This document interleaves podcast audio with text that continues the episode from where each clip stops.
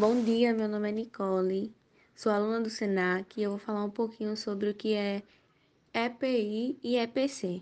Bom, EPI, eles são equipamentos de proteção individual, né, que eles servem para garantir e evitar acidentes no trabalho.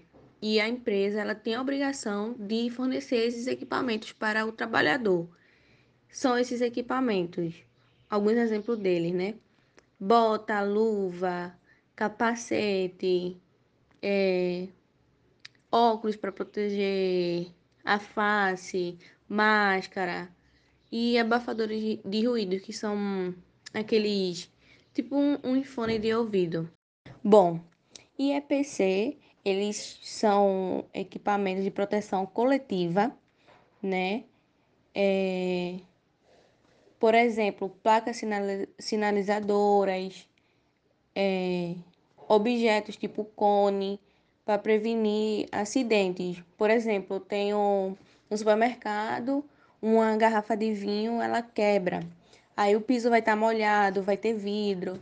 Então, existe uma placa para que os clientes, as pessoas que estejam na loja, até o próprio trabalhador, é, não venha se ferir, né? Então essas placas servem como sinalizadores para enquanto a equipe de limpeza vem para limpar aquela área.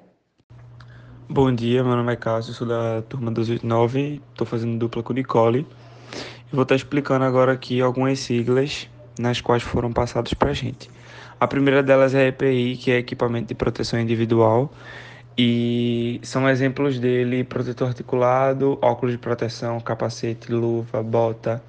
E aí ele serve exatamente para proteção individual, né, do funcionário ou do profissional que esteja atuando na área e precise de equipamentos necessários para exercer a sua função, de determinada atividade dentro da empresa ou do local. Dando seguimento às siglas, a gente tem EPC, que é equipamento de proteção coletiva, e são equipamentos é, utilizáveis, disponíveis para a proteção dos trabalhadores durante a realização do seu serviço, ou seja, isolamento, coisas do tipo.